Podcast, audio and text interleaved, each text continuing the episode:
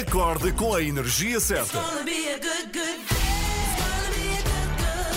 Eu adoro as três da manhã, são, são espetaculares. Gosto da, da vossa alegria logo pela manhã. Vou ouvindo sempre as notícias que eu acho que estão bastante credíveis. São a minha companhia de viagem. Vocês são simplesmente espetaculares. Ana, Joana e Filipe estão consigo de segunda a sexta, entre as 7 e as 10, na Renascença.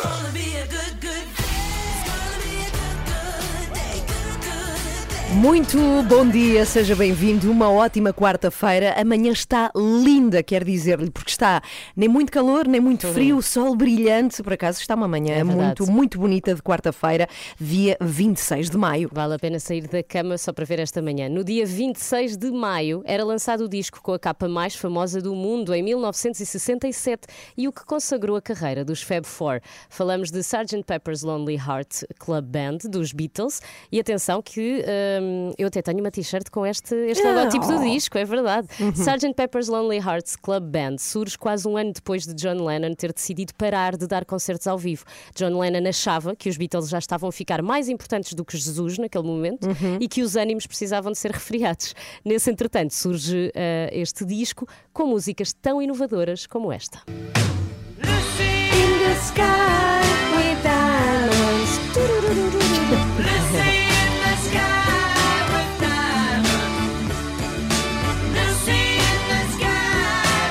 O sucesso dos singles e do álbum foi imediato e marcou o arranque de uma nova era na história do rock, com um impacto tremendo também na história da música e da cultura modernas. Sgt. Peppers vendeu mais de 32 milhões de cópias Caramba. físicas, Sim. sendo um dos discos mais vendidos de todos os tempos e foi lançado faz hoje 54 anos. É uma boa desculpa para o ouvir porque é um álbum espetacular. Puff Daddy agora, bem, não tem nada a ver, mudamos agulhas completamente dos Beatles. rápido porque és ótima, Ana. Bora lá.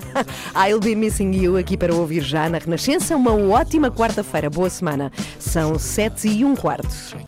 Muito bom dia, seja bem-vindo. Temos muita coisa, muita coisa aqui hoje, nesta quarta-feira, para lhe apresentar. Uma das que, enfim, eh, me deixa mais contente é que nós hoje vamos partilhar a música que vai ser o hino dos Três por Todos. Esta ação, esta ação incrível, gigantesca maratona de rádio que vai acontecer de eh, 16, 17 e 18, portanto 16 a 18 já de junho, e é uma emissão que não para mais, na qual não dormimos. Aliás, o hino é tão bom, tão bom, precisamente para nos mantermos acordadas sempre a cantá-lo, não é? Cada vez que uma estratégia. oh, o hino. E esta emissão está a compor-se, estamos a fazê-la devagarinho, já com muitos artistas confirmados que vamos contando aqui. Mas o mais importante é que eh, isto de fazer-se rádio em direto eh, cansa, não, não, canta, não cansa fisicamente, cansa muito mentalmente, não é? Às vezes também Estarmos cansa em direto. fisicamente. Ah, Depende do que se está a fazer, sim, mas ok. Eh, mas a verdade é que fazermos uma emissão de 50 horas sem dormir vai ser aqui um desafio bastante grande, não é? Para nós que vamos estar Mas a fazer tudo por rádio um sempre. ótimo objetivo. Aliás, só podia ser por um ótimo objetivo. O objetivo é a união audiovisual, portanto, Sim. nós queremos muito ajudar os artistas que há mais de um ano estão eh, a trabalhar muito pouco ou até sem trabalhar completamente. E que perderam por isso muito, inclusive perderam ah, dinheiro para poder comprar comida. Portanto, Uhum. é mesmo ah, a necessidade básica e nós queremos ajudar a União Audiovisual que ajuda depois ah, esses artistas e as famílias desses artistas. Então, esta emissão chama-se Três por Todos. Mais uma vez, quero recordar a data, dias 16, 17 e 18. Anote na agenda. Por favor!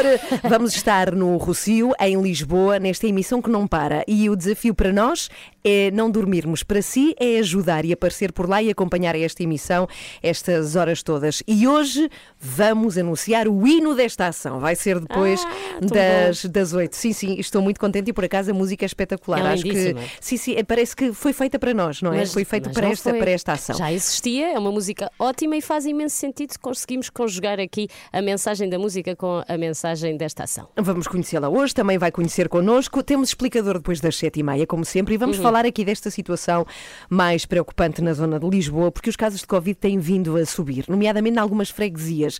E está-se a falar de, já nesta semana, o início da outra, portanto é já, não é? É, que possamos recuar no Sim, que toca às medidas atrás. de. Agora estamos no quase não confinamento, ou Uhum. seja, quase que temos a vida normal, é em quase todo o país também, em todo o país. E aqui nesta zona de Lisboa podemos recuar. E com o Miguel Coelho vamos entender que coisas é que podem acontecer, em que é que podemos recuar esta semana ou na próxima na zona de Lisboa. E temos Jogos Sem Fronteiras com o Olivier também. Sim, para falar de alguém que criou uma das marcas mais conhecidas do mundo. Phil Knight, se calhar não lhe diz nada, mas ele criou a Nike. E porquê é que não se chama Phil Nike? É, devia chamar-se, na verdade, não, em vez de Phil o Nike. nome dele foi dado pelos pais, ele depois deu o nome Pois à é marca. verdade, sim, Os pais sim. não sabiam que ele ia criar a Nike. Bem visto, Filipe, bem visto. Depois das sete e meia, Jogos Sem Fronteiras com Olivier Bonamici.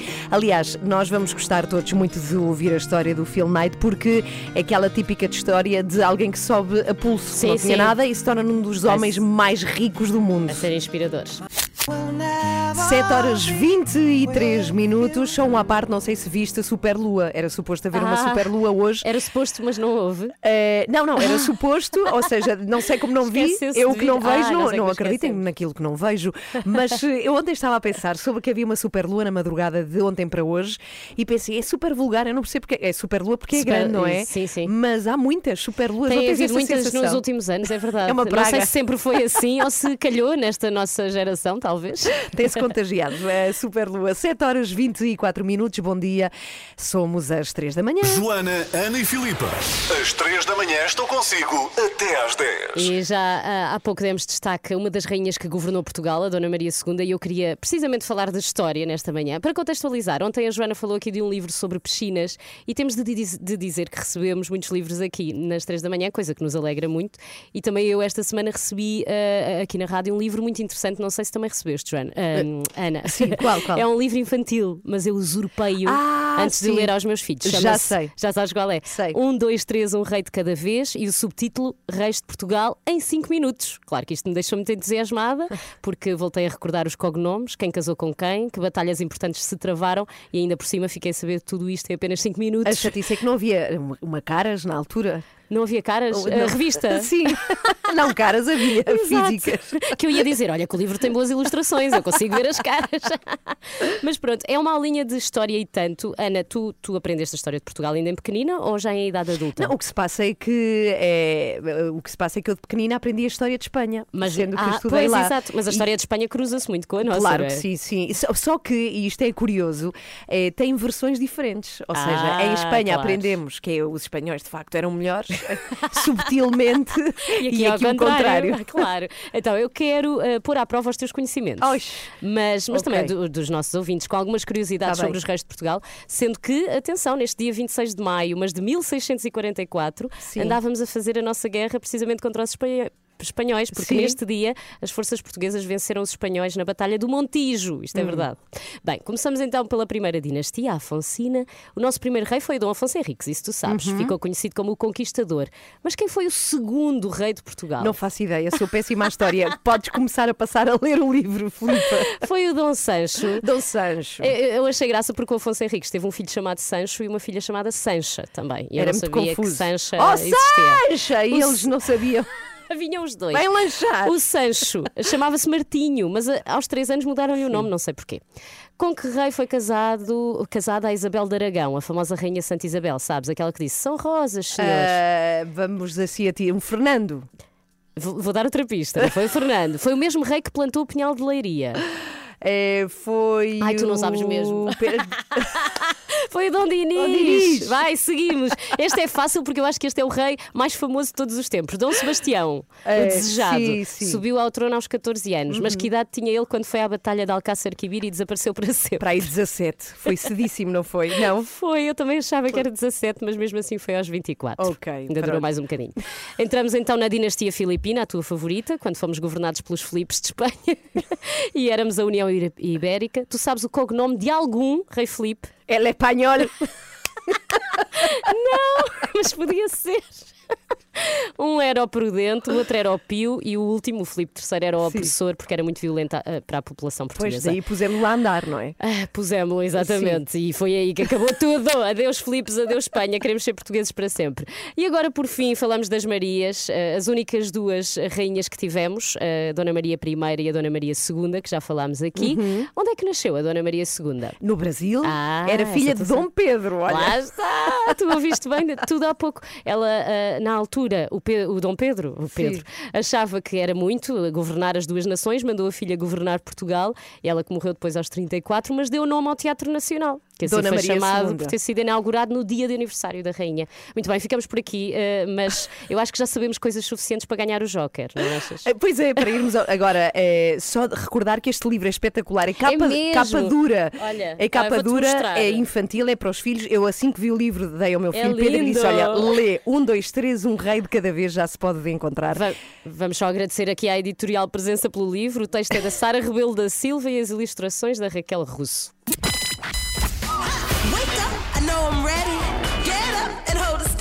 Está a ouvir às 3 da manhã. E hoje temos. As perguntas mais desconfortáveis, Isso é uma pergunta que eu não lhe posso responder. mais inusitadas. Essa é uma grande pergunta. Um dos convidados são postos à prova. Isto afinal são perguntas desagradáveis ou são vocês a tentarem encetar uma carreira na revista? Desculpa, mas vais ter de perguntar. Pedro Granger, tu ainda usas roupa da cenoura? Ah, genial! Nas 3 da manhã, as figuras públicas respondem àquilo que ninguém quer perguntar. Não pode perder. Às quartas e sextas, depois das 9 e meia da manhã, na Renascença. Hoje com, ou neste caso, Filipe Galrão Tan, pergunta tan, tan, tan. Lena D'Água. Ai, sou tão fã, tão fã. Ah, claro que sim, somos todos. Vai ser muito bom de se ver e de se ouvir. É depois das nove e meia. Passamos a melhor música. A sua música preferida. Renascença. A par com o mundo. Impar na música.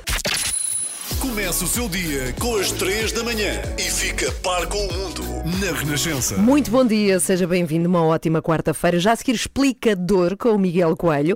E vamos até à zona de Lisboa, onde os casos de Covid têm vindo a aumentar e podem ser tomadas medidas. Aliás, eh, podemos voltar para trás no que toca aqui a- às desmedidas ou desconfinamento. Mas, por outro lado, também podem ser tomadas medidas para travar o aumento do número de casos e é isso também que queremos saber. Como, por exemplo, Medidas testar, não é? Há muito esta questão de testes testar. empresas, sim. Tens de dizer três vezes.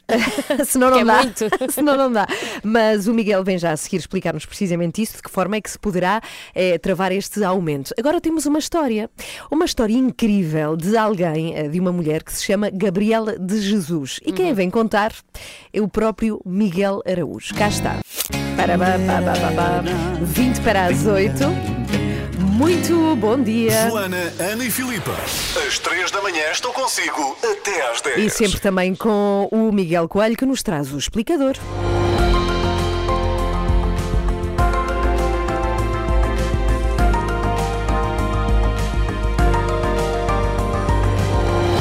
Com a situação da pandemia a piorar em Lisboa, as autoridades de saúde anunciaram ontem o reforço da testagem e a antecipação da vacinação para tentar conter a situação. O plano foi apresentado ontem, ao final da tarde, mas gerou de imediato alguma confusão. Mas, eh, Miguel, por favor, explica-nos tudo. Afinal, o que, é que, o que é que há de novo? Novo, novo, pouco. Há o anúncio do reforço da campanha de testagem à Covid-19, eh, nos locais que concentram o maior número de, de- de jovens adultos, sobretudo, a começar já hoje nas residências universitárias, eh, depois também testagem nas universidades e politécnicos e em escolas eh, secundárias, eh, numa primeira instância, embora neste caso isto já estivesse previsto, é quando muito apenas uma antecipação de alguns dias. Também se prevê testagem eh, noutras áreas, como transportes, eh, zonas de diversão noturna, também junto de condutores de táxi de TVDE, trabalhadores dos serviços de entregas, população migrante, eh, ainda em feiras e mercados, enfim, eh, é no fundo este alargamento do esforço de testagem uma das principais eh, medidas, chamemos assim, que foram anunciadas ontem ao final da tarde. E logisticamente, como é que isso vai ser feito, Miguel? As pessoas são obrigadas a fazer o teste? Não, e é um dos constrangimentos à eficácia desta medida, é que a testagem é sempre voluntária. Por exemplo, nas universidades, o número dos alunos que têm aceitado fazer o teste é, é bastante baixo. É certo que vai haver unidades móveis espalhadas pela cidade de Lisboa, onde as pessoas podem fazer o teste sem grande esforço ou sem terem de se deslocar.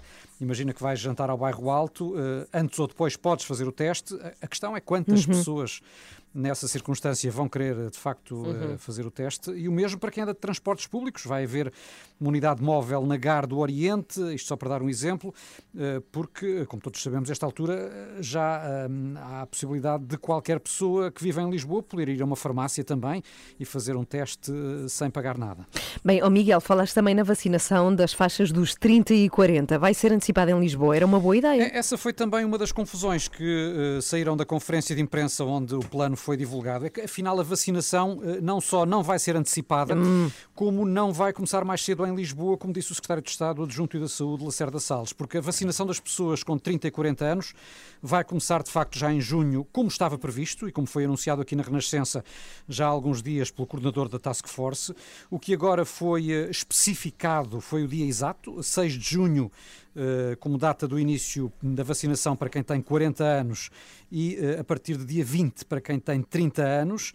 Mas eh, já agora mais uma nota: é que depois desse anúncio, o vice-almirante Gouveia Melo foi dizer ao público que afinal não há datas estanques, são datas apenas indicativas, porque uma vez mais o processo depende do ritmo da vacinação. Mas seja como for, não será só em Lisboa. Não, a vacinação vai decorrer em simultâneo em todo o país. Eh, Também foi um esclarecimento que acabou por ser feito pelo Governo já de noite, depois da confusão gerada pelas palavras de Lacerda Salles. Eh, O Secretário de Estado anunciou que o arranque seria apenas em Lisboa e Val do Tejo, eh, portanto, uma antecipação da vacinação nestas faixas dos 30 e 40 anos apenas em Lisboa e Val do Tejo, dada a maior incidência nesta zona do país.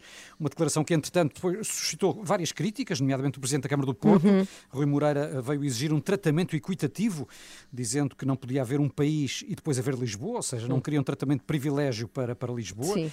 E depois disso, nas redes sociais, o Governo veio a esclarecer que, afinal, será em todo o país ao mesmo tempo. Bem, pelo menos esse ponto ficou esclarecido. Já agora, Miguel, voltando a Lisboa, a situação é realmente preocupante.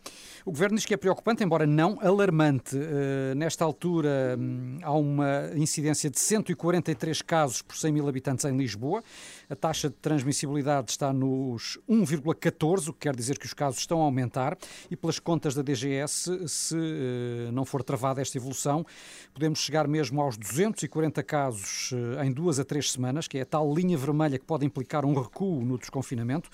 E as freguesias com mais casos identificados são as do centro da cidade, Santa Maria Maior, Misericórdia e Arroios, mas os casos têm vindo a alastrar também às freguesias vizinhas que se encontram agora igualmente numa situação já problemática. Bem, eu não queria ser a pessoa que faz a pergunta chata, mas tem de ser.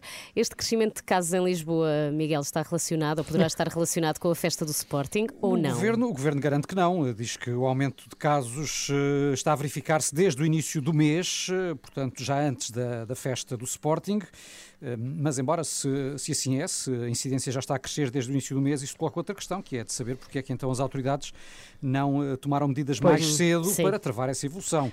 Mas eh, o Governo insiste que o problema eh, prende-se mais com o, o desconfinamento e com o facto de haver mais pessoas a entrar e a sair eh, da cidade e com os comportamentos de risco. Os novos casos estarão a surgir mais em contexto familiar eh, e social, embora também aí se possa colocar a questão de saber porquê em Lisboa e não Pois. noutras zonas do país, uma vez que o desconfinamento. eh, é nacional e estes comportamentos eh, de risco eh, no seio familiar também ac- acontecerão noutras zonas eh, do país. Durante o dia de ontem, eh, certamente aperceberam-se disso, foi noticiado que o Governo estaria a preparar medidas ao nível dos casamentos e dos batizados, nomeadamente eh, hum, obrigar a que os convidados fossem testados Pois. eh, para poderem E participar. os noivos, nessas, tam- os eh, noivos também, senão. Nessas cerimónias, imagino que sim. Eh, os noivos, coitados, já são submetidos a tantos testes antes dos casamentos. É só mais Mas, um. é só mais um. Mas eh, já agora, só para especificar, eh, essa questão foi depois colocada na conferência de imprensa ao Secretário de Estado. Afinal, vai ou não haver testagem dos participantes em eh, casamentos e batizados? E o que foi dito é que é de facto uma possibilidade que está a ser analisada. A Direção-Geral da Saúde está a preparar mais uma norma nesse sentido e que em breve ela poderá ser eh, divulgada, mas até agora nada de concreto foi anunciado. Sim, senhor. O explicador desta quarta-feira, que também está em rr.sapo.pt. E agora, vamos aos. Jogos Sem Fronteiras. Com Olivier Bonamici. Bom dia, Olivier! dia. Hoje a trazer-nos a história espetacular de um homem chamado Phil Knight, nada mais, nada menos do que o criador das sapatilhas ou dos ténis Nike. E primo do Michael Knight? Não. Eu ainda pensei, será que é? Não, mas claro que não é. Acho que não. Até porque a pessoa não existe. Olivia, conta-nos lá. Sim. Ele tem eh, 83 anos, eh, Phil Knight, e a sua história incrível começa no início dos anos 60. Ele tem 25 anos e nunca teve namorado. Não. namorado acrescentíssimo, mas não tem qualquer interesse, verdade seja dita. Mas Phil procura um ramo para a sua vida e vai iniciar uma volta ao mundo sozinho. E é no Japão que vai ter uma ideia.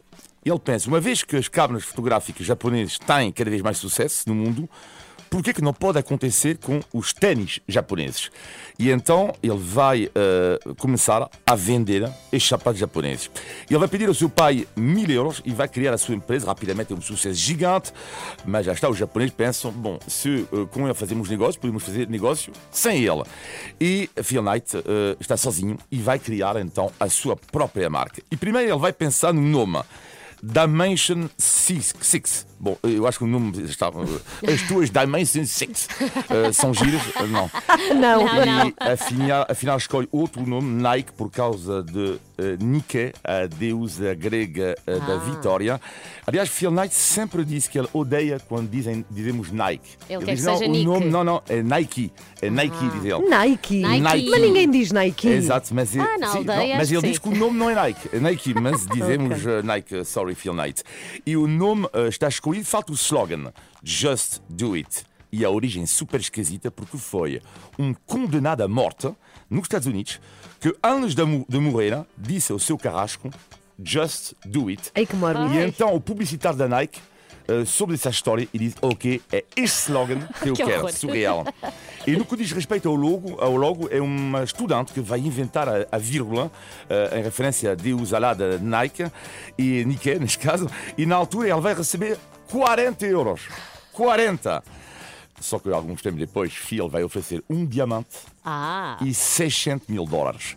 Mas a jogada de gênio, a jogada de gênio da Nike surge em 1984. Um atleta chamado Michael Jordan vai revolucionar o marketing desportivo. Na altura, Jordan estreia-se na NBA eh, após ter sido o melhor jogador universitário. Na altura, Nike só fazia ténis de, de running. Eh, mas um consultor da marca eh, vai falar com Phil Knight e vai dizer: eu quero todo o vosso dinheiro, todo o vosso dinheiro patrocinador tem que ir para um homem, um jogador Michael Jordan. Só que Phil pensa, bom, mas se ele se lesionar e se ele não confirmar ao mais alto nível, Pois. mas a mais, eh, o agente de Jordan vai fazer uma proposta à Nike. Vocês vão criar um par de ténis com o nome Michael Jordan e uma linha de roupa com o mesmo nome, algo nunca visto na altura, e o negócio fechado em 84. Jordan vai aparecer com o Chicago Bulls com o par de ténis Nike Air Jordan Pois. One. Mas na altura, estes ténis eram eh, irregulares, violavam o regulamento porque não podem ser de, cor- de uma cor que não seja branca ou preta. Eh, E a cada jogo, quase, Jordan é multado até aparecer uma publicidade. Mais uma vez, um golpe de gênio. Ah, é, diz a Nike, ele não pode usar estes ténis. Ok, mas vocês, clientes, consumidores, Ah. podem caçá-los na boa. A publicidade da Nike na altura. Vamos ouvir. On September 15th, Nike created a revolutionary new basketball shoe. On October 18th, the NBA threw them out of the game. Fortunately, the NBA can't stop you from wearing them. Air Jordans from Nike. Nike. Cá está Nike. Nike. Sim. Jogada de gênio então da Nike e do Michael Jordan, porque na altura do seu contrato, eh, Jordan, eh, o agente vai fazer uma proposta surreal. Ele vai dizer: não, nós não queremos muito dinheiro, mas queremos uma coisa. Queremos que a cada par de sapatos vendido, Jordan receba 25%. 25%. É imenso, Ou sim. seja, hoje em dia, até hoje. a cada par de sapatos Air Jordan Nike que custam 150 euros, Michael Jordan, ele sozinho, recebe cerca de 40 euros. Ah, não fazia ideia que ainda acontecia assim. Resultado, hoje, Michael Jordan e Phil Knight são multimilionários. São Ah, só- riquíssimos. eu pensava que ias dizer, são muito amigos. também, Talvez, também. talvez. Vocês sabem que há uns ténis de ouro da Nike que custam 2 milhões de, de dólares, são os Ah, mais caros. se fossem são Air os Air Jordan- Jordans, são os Ah. Air Jordans, mas é em ouro. Eu tenho. Ah, mas então. Mostra. Então, quando o Olivier Mostra. comprou, o, o Michael Jordan comprou um iate. não é? Vocês acham que, Ganhou acham que, eu, 25%. que eu acordo de manhã tão cedo para quê? para comprar um destes. Adeus, Olivier. Até a Beijinhos. segunda. É sempre à segunda e quarta. Jogos sem fronteiras. Estamos a sete para as oito. Bom dia. Às 3 da manhã. Então não posso dizer nada eu. Não, que se... Oh, oh, oh, Júlia. E aí, e aí, Já é a segunda vez. Aquele riso bem forçadão para libertar o stress, sabem? Quando faz, acontece sim. imenso, eu faço as e depois. Estive mal agora, como quem diz, fogo, estou aqui há 3 quartos de hora a falar em código e agora sem querer digo TVI e logo depois chamo Cristina à Júlia Pinheiro. É o chamado ato falhado. Pagava por te ouvir horas e horas, Joana, a Neste fazer riso, vamos este gravar riso e depois repetimos. Forçado, fala, faz lá mais uma vez. É meio psicopata, bem sei, bem sei. Acorde com a Ana, Joana e Filipa.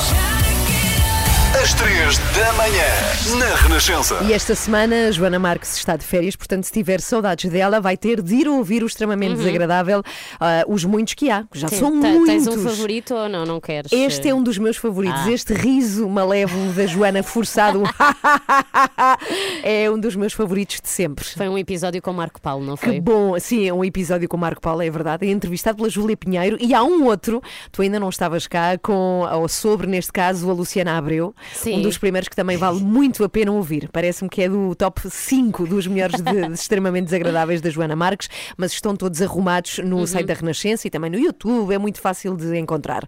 Muito bem, vamos em frente.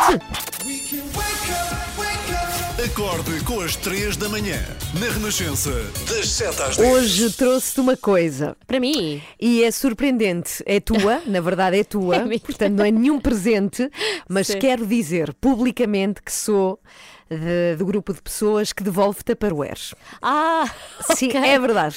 Há, dois, há definitivamente dois grupos de pessoas no Sim, mundo. foste muito rápida, porque a Tupperware foi para ti ontem. Sim, eu, eu passo a explicar. Uh, Filipa, foste muito querida e muito obrigada uh, porque nos trouxeste a mim e à Joana cerejas. Sim, elas disseram este ano ainda não Magníficas. provámos cerejas. E tu trouxeste em duas caixinhas. E eu pensei, Uhum. ui, Tupperwares, caixinhas de plástico, tão corajosa. Porque não se empresta caixas de plástico a qualquer pessoa. Muito Não, menos quando não. não se conhece assim bem, bem, bem. Tu não sabias se eu ia devolver e achei, enfim, esse, essa confiança nas tuas colegas espetacular e trouxe a tua caixa. Eu tenho, eh, durante muito tempo, tive, aliás, já não tenho, que já devolvi, durante muito tempo tive caixas em casa que não sabia de quem eram. Ah, e eu fazia parte do grupo de pessoas que não devolvia Tupperwares. E Sim, eu não sabes, sei. quando éramos adolescentes não devolvíamos CDs, não Sim. era? Agora é é agora verdade, é. Tupperwares, isto vai evoluindo. Mas pronto, trouxe Fico a tua muito caixa. feliz, e lavada, Ah, lavada. que sorte. Ah, pois- mas já agora, gostaste das cerejas? Tão boas, Ah, tão boas cerejas. Que fruta tão espetacular. Quem inventou as cerejas? 8 e 12 é normal haver extremamente desagradável a esta hora, mas a Joana Marques está de férias Uhum. durante esta semana. Portanto, tem eh, todo o acervo do extremamente desagradável para ouvir no arquivo da Renascença. Nós temos é algo eh, extremamente agradável É para ouvir a seguir, que é o hino desta iniciativa espetacular de rádio, que é o 3 por Todos, uma iniciativa a acontecer em uma maratona de rádio sem parar, em que não dormimos, pela União Audiovisual, por todos os artistas que estão a precisar muito de ajuda por estes tempos que correm, dias 16, 17 e 18. E temos hino. E vamos ouvi-lo já. Não é este. Não é este, É não o é outro. É já a seguir. Épico. Love of My Life, os Queen. Linda é esta harpa. 8 e 16. Que dia é hoje? Boa quarta-feira! É, quase que me esquecia. Uma pessoa pensa, meio da semana, que chato, ainda falta tanto para o fim de semana. Depois ouvi isto e fica logo contente. Quarta-feira ficou eh, definitivamente diferente depois sim, de sim, Rita para Pereira. melhor. Wake up, I know I'm ready. Está a ouvir às 3 da manhã. E está quase a acontecer, está cada vez mais perto a iniciativa 3 por Todos. Esta maratona de rádio são 50 horas sem dormir. 50 No- horas, 2 horas, 2 dias mais um X. Sei lá, é 50 horas. Eu, estava- eu também fiz- tentei fazer essas contas. Então, dois dias é 48, mais duas. Não vais dormir, pronto. É, Ah, ok, não vamos ok. dormir Não nesta dormir maratona nada. de rádio, não. E esse é o nosso compromisso: é fazer uma emissão de rádio que não para, que vai poder acompanhar através da televisão, das redes sociais, obviamente da rádio, com muitos artistas. E é uma iniciativa que decidimos fazer para apoiar a União Audiovisual. Portanto, todos os artistas, e quando falamos de artistas, não falamos só daqueles que vê. Exatamente. Portanto, os cantores, os músicos, mas também toda a gente que trabalha à volta destas pessoas todas e que estão há muito tempo sem trabalhar. E estas assim- pessoas têm famílias para sustentar, têm pessoas que estão muito próximas deles, que também estão a passar por dificuldades e são todas essas pessoas que a União Audiovisual apoia. Bem, esta situação é tão trágica que eh, há pessoas desta área que trabalham há anos, portanto é a sua área e que têm experiência que tiveram de mudar radicalmente de área e que fazem coisas que não têm nada a ver. E é uma pena, e há pessoas que nem sequer estão a trabalhar. Portanto, Sim. decidimos fazer aqui esta, eh, esta iniciativa 16, 17 e 18 de junho, que acontece eh, ao vivo, portanto as pessoas podem ir ver e sempre em direto, obviamente, na Praça do Rocio, em Lisboa. E já temos hino! O hino, Uh, é o hino é lindo. espetacular. É tão um- é uma música maravilhosa que parece que foi feita de propósito. Chama-se Lembra-te de mim e é dos grandes, talentosos e espetaculares HMB. Uh! Temos connosco o homem dos HMB, Eber Marques. Bom dia, Eber. Bom dia. Alô, bom dia. Bem, vocês é impossível de eu entrar com a mesma energia. Vocês já estão muito no ponto de, de caramelo. Estamos diz. histéricas, É, isto foi da, da- da Rita Pereira, de ouvirmos a Rita a gritar quarta-feira. Quarta-feira. Mas entra, entra connosco neste mood. Antes de mais, muito, muito obrigada por disponibilizares, Vou tentar, vou tentar. por disponibilizares esta música tão bonita para ser o nosso, o nosso hino do, do 3 por Todos. Lembra-te de mim, é o nome da música e é também uma. Uma parceria que vocês fizeram com o Rui Veloso. Ah, Esta música, esta letra foi escrita já em contexto de pandemia, não foi, Eber? Olha, não. Não? sabes? Ah. Não foi, para ser muito honesto. Nós estávamos na altura no estúdio do Rui Veloso a, fazer- a gravar algumas músicas que é para depois ver o que é que, o que, é que vamos fazer com elas, porque os, os artistas fazem muito isto, né? vão, vão, Uhum. vão gravando que é para depois ver o que é que fazem com elas.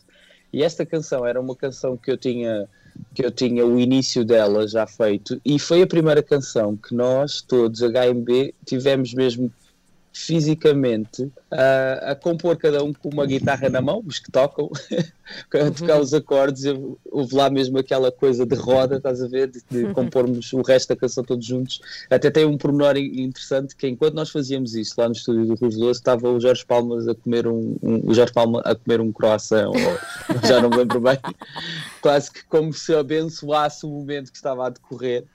E, e enquanto nós fazíamos isso, o Rui apareceu e nós falamos, ah Rui, não queres cantar esta música connosco? E ele agarrou na guitarra e ficou ali na roda connosco também. Está bem, vamos. Yeah, e foi assim, mas foi antes da pandemia, mal sabíamos nós que a música hoje em dia ia fazer tanto sentido. É verdade, é verdade. E a música já agora chama-se Lembra-te de mim. Estamos a falar com Eber Marques, dos HMB. Eber, de que é que fala esta canção? Fala sobre amizade, exatamente, sobre o cuidado que alguém demonstra ter quando se apercebe que outra pessoa de quem ele tem muita, muita amizade e muito amor precisa dele. E é só é um gesto a dizer, olha, eu estou aqui, eu estou-te a ver. Se tu precisas de ajuda, eu estou aqui. Não estás a passar des- despercebido, não estás sozinho. Se a vida está É difícil, lembra-te Yeah, de mim, não é? Exatamente, a vida está difícil. E ela é muito. ah, um português muito corrente. Nós não sei porque quisemos escrever a coisa como se fosse uma conversa. Não, não, não, não quisemos escrever a música como se fosse um poema, que podia ser o, caso, pura e simplesmente, falar assim de uma forma muito erudita. Queríamos falar de uma forma muito concreta, com que, como se fosse uma conversa de amigos. Sim, porque muitas E vezes é dizemos, eh, se os nossos amigos estão a passar mal, ou a nossa família, dizemos muitas vezes, ok, a única coisa que te posso dizer é eu estou aqui se precisares. Exato, exato. E é isso que Exato. nós precisamos agora também. Ah, o, que é que, ah, o que é que tens a dizer sobre esta iniciativa 3 por Todos e o facto de termos escolhido esta Lembra-te de mim para ser o nosso hino? Olha, para já sentimos-nos muito honrados. Eu também, pessoalmente, como, como, como compositor da música, também me sinto muito honrado por escolher este hino, porque, porque é, um, é um assunto que me toca, né? Eu tenho muita gente com quem trabalha comigo que eu sei, inclusive, é que, pronto, não está a passar o melhor bocado, né? E então acho que é uma excelente iniciativa da Rádio Renascença. Ahm, e eu acho que é, um- vocês deviam estar orgulhosos por essa iniciativa. Olha, e estamos, feliz. e estamos muito e estamos também muito contentes por se juntarem a ela. Este é o hino que vai tocar muito, vai poder ouvir muito esta música. Vão, Sim. Yeah, todos os músicos vão estar solidários e toda a gente vai querer se juntar a esta iniciativa. Eu acredito. Sim. E Já todos, e agora- todos vão querer cantar esta música também. Eu espero muito que sim, não é? Que a Bora. partir de agora, cada vez que se ouça, se ouça, se lembre também desta iniciativa. Olha, um último pedido, Weber, que é, é convidar toda a gente a se juntar a nós na iniciativa 3 por Todos. Ok, vamos a isso. Vamos! Alô! Então, boa gente, boa quarta-feira, juntem-se a esta iniciativa da Rádio Renascença eh, que se disponibilizou para, para ajudar todos aqueles que precisam de ajuda nesta, nesta hora muito difícil. E é isso, eu esqueci-me das palavras concretas. Mas temos a olha, música, temos a música. música. Cá está, é o hino do 3 por Todos. Vamos a isso. Já estou a chorar. Acho esta música maravilhosa. É muito impactante. É espetacular. Eu acho que à medida que vamos ouvindo mais e mais e associando a esta iniciativa 3 por Todos, ainda mais maravilhosa vai ser. Muito obrigada aos HMB por terem feito esta canção e por a terem doado, digamos assim, para este 3 por Todos. É o nosso hino oficial, a emissão dias 16, 17 e 18. Recebemos uma mensagem muito importante, é da Francisca, eh, e ela diz que toca fagote, que, eh, enfim, toca fagote há mais de 20 anos e que foi muito impactante ter de ter parado durante mais de um ano de exercer a sua profissão. E é para todas estas pessoas que fazemos esta iniciativa 3 por Todos, mais de 50 horas sem dormir, no Rocio, em Lisboa, em direto, não pode perder, tem de nos acompanhar. Diz os dias. É 16, 17 e 18 de Isso. junho. A sua música preferida. As histórias que contam. A informação que precisa. Está tudo aqui na Renascença. A par com o mundo. Impar na música. Bem, fazendo contas, passou quase ano e meio desde o início da pandemia. A verdade é que a situação sanitária melhorou bastante, mas também sabemos que há muitos sinais de crise económica e social. E por isso mesmo, amanhã vai acontecer uma conferência em Gaia, amanhã de manhã, que vai debater, Miguel, as respostas que podem ser dadas numa situação como esta. Sim, uma conferência organizada pela Renascença em parceria com a Câmara de Vila Nova de Gaia vai procurar eh, respostas à crise, em especial eh, debater o papel das instituições sociais e do poder local. Em direto temos agora o Presidente da Câmara de Gaia, Eduardo Vítor Rodrigues. Bom dia. Olá, bom, dia. Bom dia, obrigado por estar connosco. Temos tido aqui na Renascença, ao longo dos últimos dias, eh, testemunhos de bispos de várias dioceses, numa série de entrevistas que temos vindo a fazer e que descrevem realidades muito preocupantes, incluindo situações de fome, eh, outros dramas que a pandemia desta- destapou, como, como sabemos, a situação dos migrantes, etc. Também instituições sociais com falta de meios, muitas com a sobrevivência em risco. É também o testemunho que tem como autarca, qual é o diagnóstico que faz?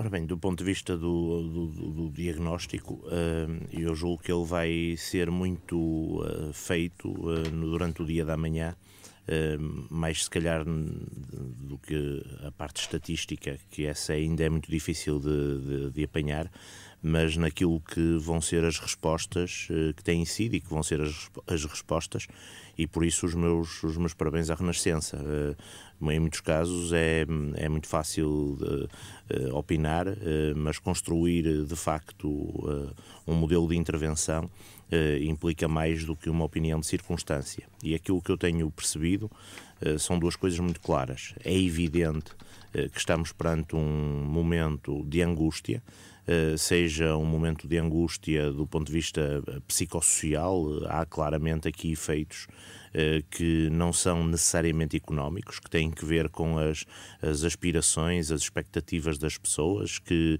que a pandemia, ao fim de quase um ano e meio, deixa inevitavelmente nos mais jovens, nas suas redes de sociabilidade, ehm, nos seus desígnios do futuro, uma incerteza quanto ao futuro. Mas há também, e é evidente para mim, eh, uma questão eh, económica, económico-financeira, que tem avassalado as famílias. Eh, Eu bem sei o número de pessoas, de famílias, que têm vindo aos serviços sociais da Câmara e da rede que o município tem, e olhando para esse, para esse número e para esse perfil, nós percebemos que isto não toca a todos da mesma maneira. E Ou as seja, autarquias têm, têm meios para responder, ou seja, vamos ter a, a prometida bazuca, que muitos acusam de, de prever uma gestão dos fundos excessivamente centralizada. Haveria a ganhar se as autarquias tivessem uma palavra mais ativa? Sim, eu, eu julgo que haveria a ganhar se houvesse aqui duas respostas diferenciadas. Em primeiro lugar, uma resposta metodológica, com as autarquias ainda mais envolvidas no processo, quer dizer, as autarquias foram envolvidas na definição das grandes opções, isso aí não, não podemos eh, negar, mas eh, depois, do ponto de vista da operacionalização. E no eh, concreto, o que é que as autarquias poderiam aportar de mais-valia? Olha, a, a parte do envolvimento das autarquias com a economia social, naquilo que vão ser os programas de formação e de empregabilidade e naquilo que são algumas respostas. eh, aquilo que nos Estados Unidos o presidente Biden chamou o Money for the People. Hum. Eh, é preciso pegar em recursos e colocá-los nas famílias. Eu tenho ouvido falar muito das empresas e as empresas que são privadas nas alturas e lucrativas nas alturas em que tudo corre bem, quando tudo corre mal, parece que são todas empresas do Estado e esquecemos que há famílias que estão, e milhares de famílias, que estão neste momento em risco de entrega das casas ao banco, com dificuldades muito sérias e que são problemas que não se resolvem eh, com eh, uma mera intervenção pontual. Nesta altura já deveríamos ter um plano definido para as políticas sociais. Eh, Citou o exemplo dos Estados Unidos. Uhum. Isso não, não já ter sido feito. Sim, ele existe. O que me parece é que ele existe com uma temporalização que, que não, não responde imediatamente aos problemas. Veja que a bazuca eh, virá num tempo em que, no entretanto, decorreram já meses em que, se não fossem as autarquias, eh, numa perspectiva de, de resposta local, as autarquias e as IPSS, acho que nunca como hoje foi evidente o papel desta rede social entre eh, as autarquias e o terceiro setor. Eu acho que é evidente que se não fosse este, esta parceria, eh, as políticas do Estado inevitavelmente chegam sempre um pouco mais tarde e chegam já com o processo muito avançado, eh, o que demonstra a importância do, do poder local, eh, quando o poder local tem opções concretas neste domínio. Sim, deixa-me perguntar-lhe isto. Gaia tem, nesta altura, uma incidência de Covid invejável, não é? Menos de 50 casos por 100 mil habitantes. Há alguma explicação para que tenha uma situação tão contrastante com o que se passa, por exemplo, em Lisboa? Pois eh, há aqui um conjunto de, de fatores que, que são muito diversos, quer dizer, e, e alguns têm que ver com opções muito claras que foram tomadas, eh, cortar de raiz todo tipo de eventos que pudessem, eh, enfim, ter, ter aqui consequências. Ajuntamentos, etc.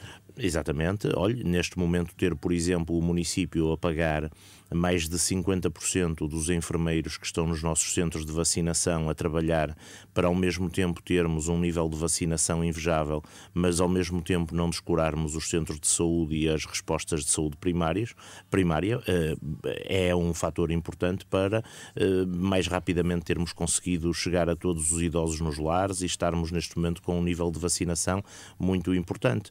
E, e que eu quero ver continuado, não apenas eh, numa, numa lógica enfim, universal, mas eh, sem nenhum tipo de discriminação positiva, porque eh, aquilo que foi previsto ontem, com a, com a expectativa de uma vacinação intensa ou mais intensa em Lisboa, eh, parece-me que ultrapassaria os limites daquilo que seria razoável e felizmente foi corrigido. Uhum. Muito obrigada, Eduardo Vitor Obrigado, Rodrigues, eu. por ter vindo esta manhã à Renascença. É presidente da Câmara de Gaia. Cumprimentos e beijinhos a Gaia, que é tão bonita, é uma zona tão bonita do país. E já agora lembrar que eh, vai estar também e será um dos intervenientes da conferência que amanhã vai debater a crise económica e social causada pela pandemia e as respostas que podem ser dadas também.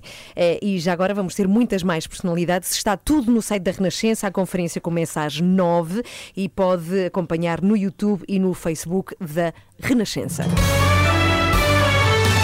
Plan, plan, 9 para as 9. Olha Muito aqui, bom dia. que me dá pica. Estou a ver, estou a ver. Vamos partilhar o que é que está a acontecer. É que eh, isto foi espetacular. Há alguns dias que a Joana Marques falou aqui sobre o movimento que é o Belenenses para os Sócios. Tem a ver com esta divisão do Belenenses original e do Belenenses SAD e de como os que não fazem parte do Belenenses SAD criaram este movimento. E por terem ouvido a Joana falar disto, mandaram eh, umas camisolas de Belenenses que diz precisamente Belenenses é dos sócios, com o nosso nome bordado. Muito obrigada. Eu já tenho clube e adoro o meu clube e tu também. Eu Todas também, temos, mas não é? Mas tive um- simpatizamos muito com o Belenenses. Bastante, eu tive um Sim. avô que era do Belenenses, ainda tenho um tio que é do Belenenses. Sim, e, e, na verdade todas nós vivemos muito perto, um bocadinho mais longe. A Joana é um bocadinho mais perto do Uhum. estádio do Belenenses e conseguimos ver as luzes. E é um estádio incrível. É espetacular, é sim, senhora. Com vista para o rio. Muito obrigada. Se quiser saber sobre este movimento, é só procurar Belenenses é dos sócios.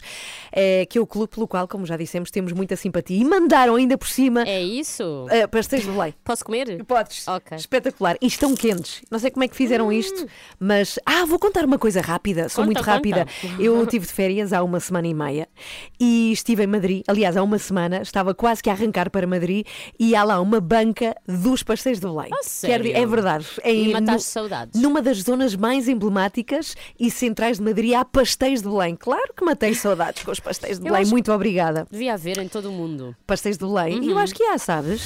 Está a ouvir às 3 da manhã. Quer dizer, todo, todo não. Não quero ser injusta, mas há em muitas partes do mundo. Muito obrigada. E lá está. O movimento é o Belenenses é dos Sócios. Obrigada pelos presentes. Sete minutos para as nove. Já disse as horas há bocadinho, mas é para que não se perca. Nesta manhã Não de quarta-feira. Não se atrasa, é isso.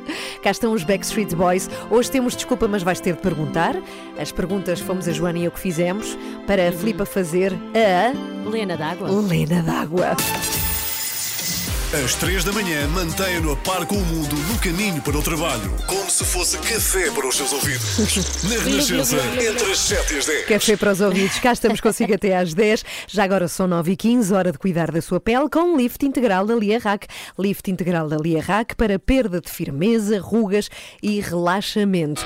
Ontem sentei-me um bocadinho. E grande música. É, muito rapidamente sentei-me um que bocadinho sejas surpreendida, sim, Mas fui. graça. Ah, que grande música! Sentei-me ao lado do meu filho Pedro para ver o que é que ele estava a ver no ecrã. Conto era? tudo já a seguir. Agora, au! Michael Jackson na Renascença. Bom dia. Black or White, Michael Jackson. Antes de avançar, queria cumprimentar a todos os ouvintes das 3 da manhã que nos ouvem fora de Portugal. Falámos de pastéis de Belém, neste caso pastéis de nata, porque nos enviaram dublanenses e falámos de como havia pastéis de nata em muitas zonas do mundo e nem imagina a quantidade de pessoas que de fora do país têm telefonado para aqui e enviado fotografias. Por exemplo, temos uma ouvinte que é quem faz, é responsável pelos pastéis de nata na Suíça e ela diz que tem um super sucesso e é ela que os faz. Ah. Portanto, bom dia a toda a gente que tem ligado para aqui. Bom dia, bom dia. Muitos ouvintes fora de portas. Estamos, ou neste caso, são 9 e 17. Bom dia. Joana, Ana e Filipa. Às 3 da manhã estou consigo até às 10. Quero muito saber. Então, ontem decidi perceber o que é que o meu filho Pedro faz no tablet, ou nos ecrãs, ou se ele é telefone, ele tem muita coisa eh, com o ecrã, computador. E, aliás, eu acho que é uma coisa que nós temos obrigatoriamente de fazer, que é estar sempre muito em cima daquilo Sim, que eles veem. dúvida. Porque os nossos pais viam, não é? Nós Sim, víamos sim. televisão e eles lá estavam, que os era só para ser na viam sala. antes de nós vermos, que era para perce- perceber se fazia sentido nós vermos a seguir. Eu ainda sou da geração em que não tive ecrãs pequeninos, só Ah. mesmo televisão, portanto era muito Eu também. O que é Eu também não tive ecrãs pequeninos. Eh, não, de pequenina não, mas já apanhaste também, não é? Na adolescência, eventualmente. Mas ontem decidi sentar-me ao pé do meu filho Pedro para ver o que é que ele estava a fazer e eu fico muito confusa porque o que as nossas crianças veem são coisas muito rápidas, muito intensas e com muitos estímulos. Eu, eu não consigo acompanhar. Uhum. Eu, eu perguntava ao Pedro: Pedro, estás a ver? Ah, já acabou. Pedro, o que é que é? Ah, já acabou. Ah, ah, já acabou. Mas a questão é, ele vê até ao fim ou é é ele que está sempre a mudar? Não, eles sempre, para além de que as coisas são muito pequenas, Uhum. nem para essas, eles têm paciência, é impressionante. Sim. Não sei como é que vai ser o cinema no futuro, mas eh, fica aqui a pergunta. minutos. Bem, mas ele estava preso eh, ao TikTok. Para quem não sabe, não tenha vergonha, porque quando eu ouvi falar pensava que era um repousadinho numa lata, depois pensei que era o TikTok. Ou um relógio. Ou um relógio, sim, pensei, ah, é uma aplicação que tem horas, o TikTok, mas não. É uma rede social de origem russa que é muito popular, aliás, é uma das mais eh, Sim. populares e que mostra vídeos a uma velocidade parva. Fiquei a ver o que é que ele estava a ver. E o Pedro, meu filho, que tem 11 anos, eh, esteve a ver um vídeo que mostrava como se ganha ao jogo do galo, Uhum. como se joga a um jogo de computador. Como fazer partidas aos amigos e como tocar flauta. Ou seja, é tudo vídeos de como fazer. Se é da minha geração, também lhe veio com certeza a dúvida à cabeça, então, mas porquê é que não fazes? Em vez, vez de de ver como é que se faz. Mas há aqui outro problema também, que é, se também é da minha geração, com certeza está velho como eu e pensa na minha geração é que era. Nós temos esta tendência a achar que somos melhores que a geração futura. O que não faz sentido algum, porque fazendo contas, desde os confins dos tempos, que os pais acham que a sua geração é que era boa, portanto a que vem a seguir é pior, nós seríamos uns grunhos, não é? Por esta lógica, porque vinhamos a piorar de cada vez mais. Portanto, não faz sentido algum. Mas há quem ache que essa teoria está certa, essa dos grunhos. Vamos piorando. Bom, mas é, é, são diferentes, não sei se melhores ou piores, mas a verdade é que eles preferem ver a fazer, preferem mexer os dedos do que as pernas. Isto faz-me confusão.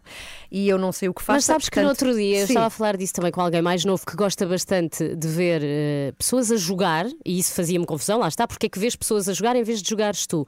E essa pessoa dizia-me assim: então, mas eh, tu também vês jogos de futebol, não os estás a jogar, estás a ver pessoas que jogam Mas- muito bem. É Eu- o que eu faço. Ok, está bem, bem visto. Olha, boa resposta, estás Boa a ver? resposta, é gente com ótimas respostas. Lá está, eu não sabia o que fazer, portanto vou ver se descubro um vídeo de TikTok que me ensine Tu a ainda como vais ser a fazer. estrela do TikTok, vais destronar o capinha. Ana. Aquilo não tem, tem limite de idade ou não? Não, claro Não? que não. Só Ok. tem limite de bom senso. Nem Tá isso, nem isso, eu acho.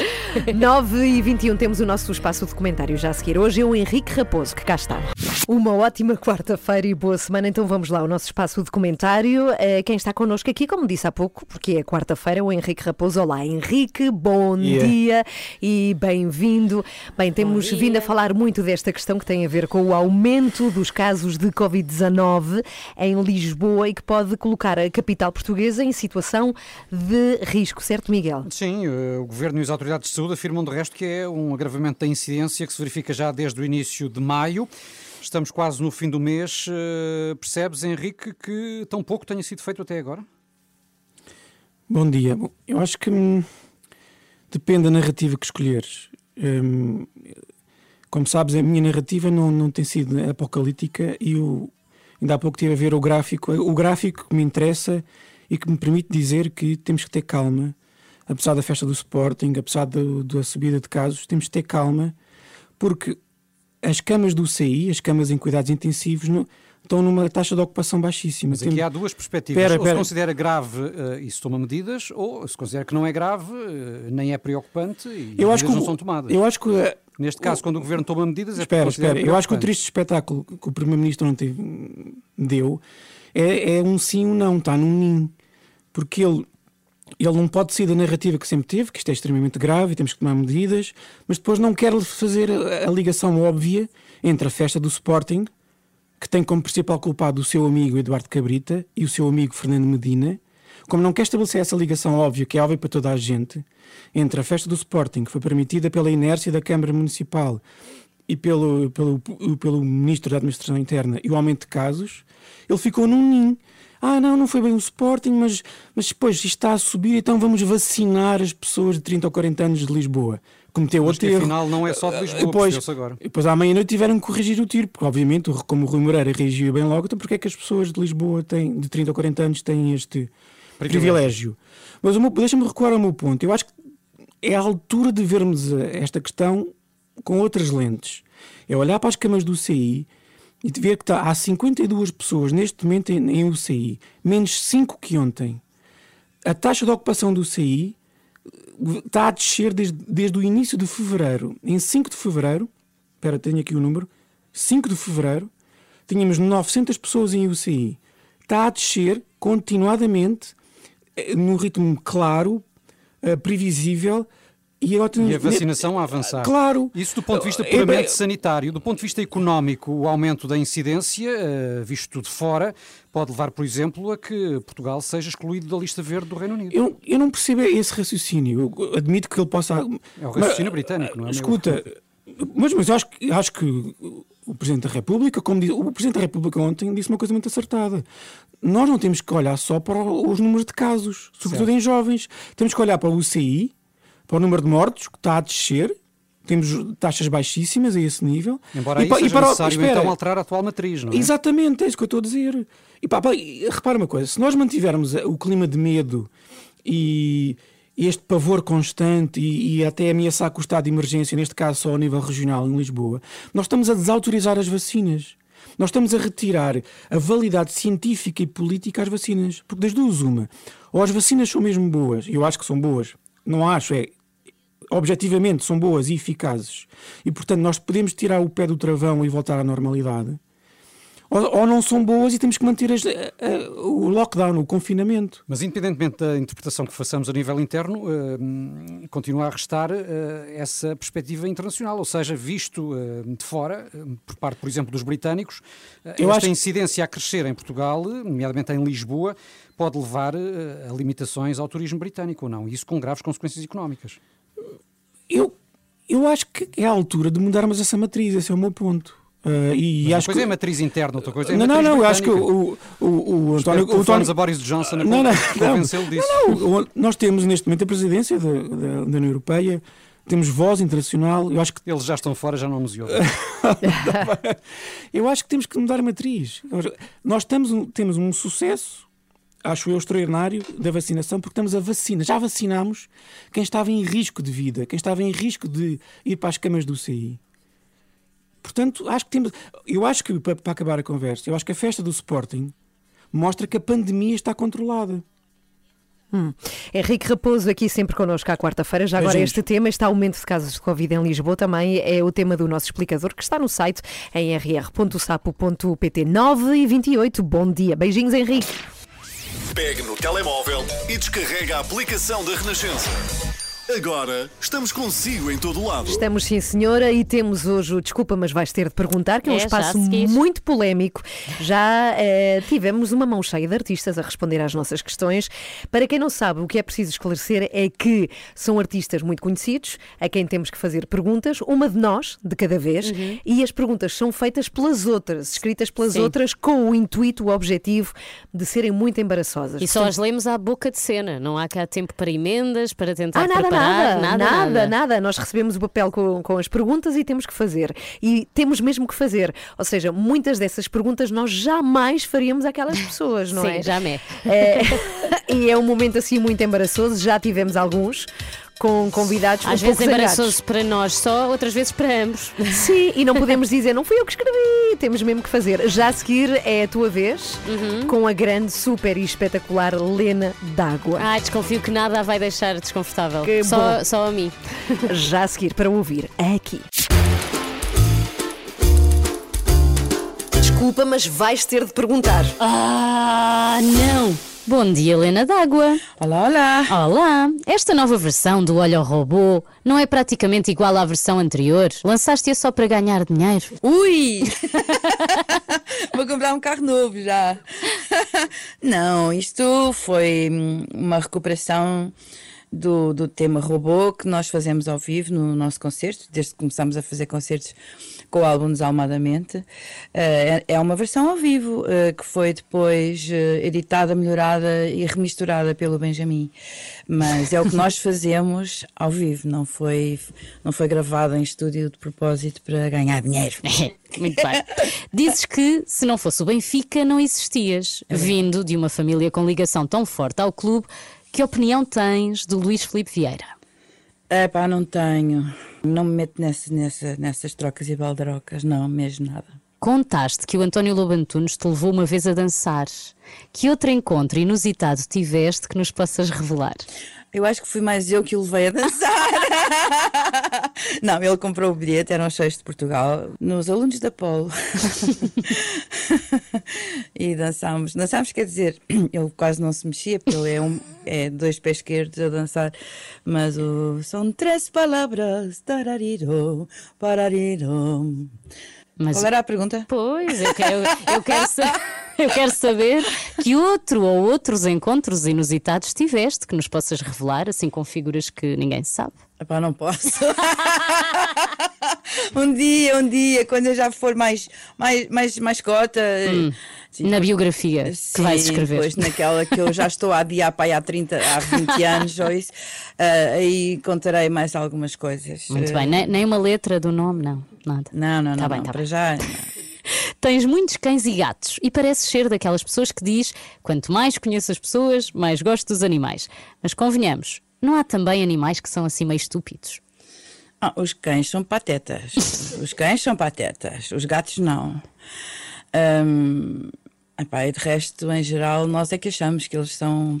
Ah, quando andava, quando eu, pelo menos quando eu andava na escola, éramos considerados os animais racionais e tudo o que não era humano era irracional. Isso é completamente ridículo. Nos tempos que correm já se percebeu. Aquela coisa das galinhas serem estúpidas. Não são Uhum. nada estúpidas.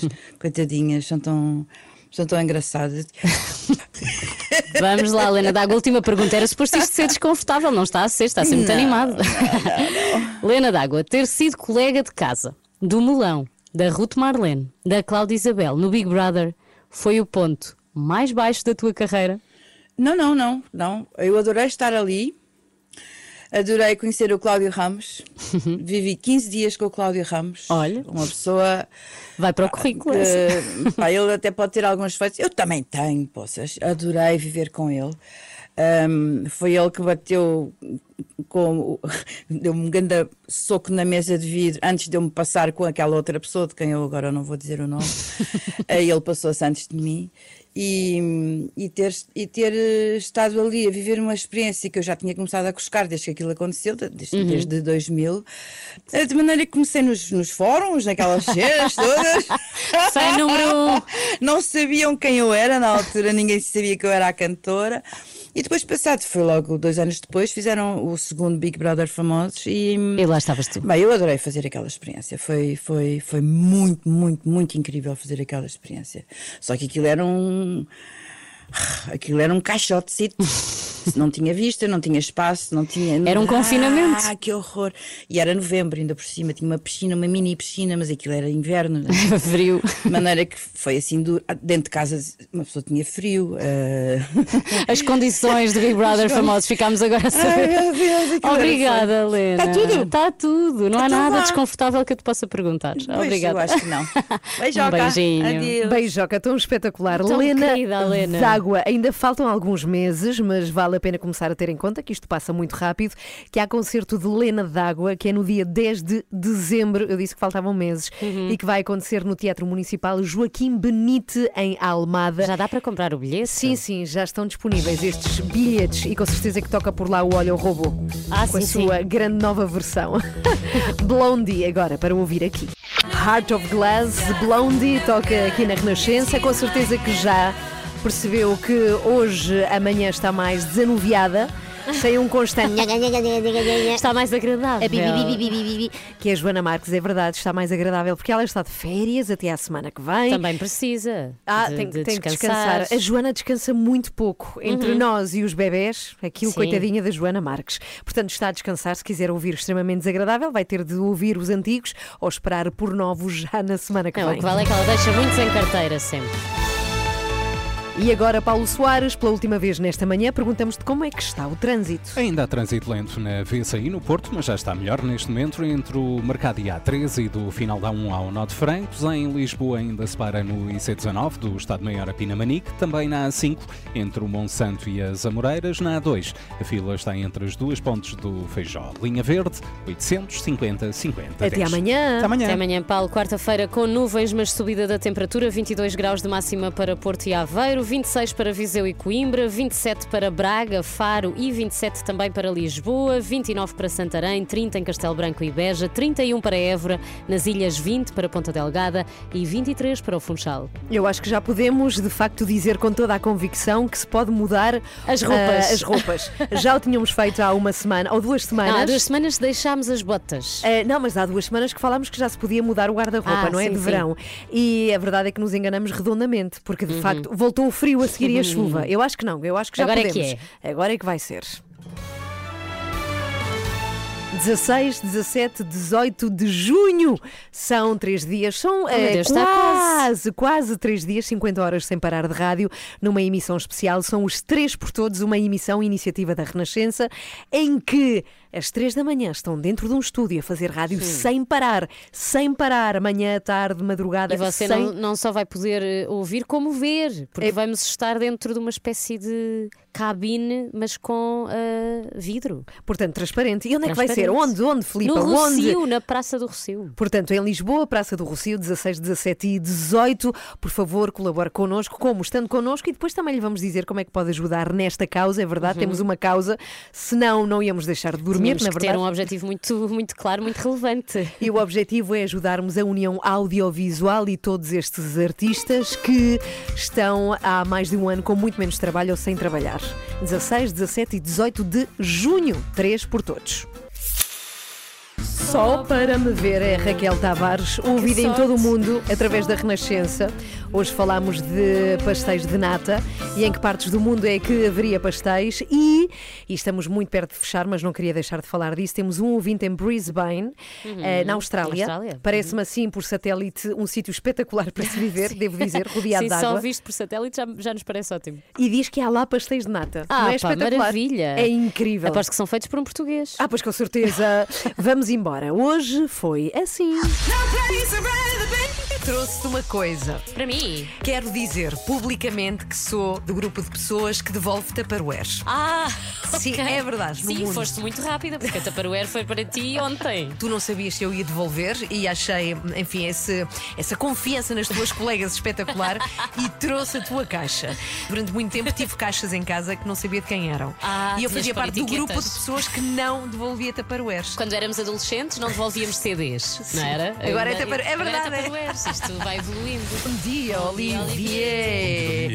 Hoje a trazer-nos a história espetacular de um homem chamado Phil Knight, nada mais, nada menos do que o criador dos ténis Nike. O agente de Jordan vai fazer uma proposta à Nike. Vocês vão criar um par de ténis com o nome Michael Jordan. Vocês sabem que há uns ténis de ouro da Nike que custam 2 milhões de dólares, são os Ah, mais caros. se fossem são Air os Air Jordan. Jordans, mas em ouro. Eu tenho. Ah, mas então.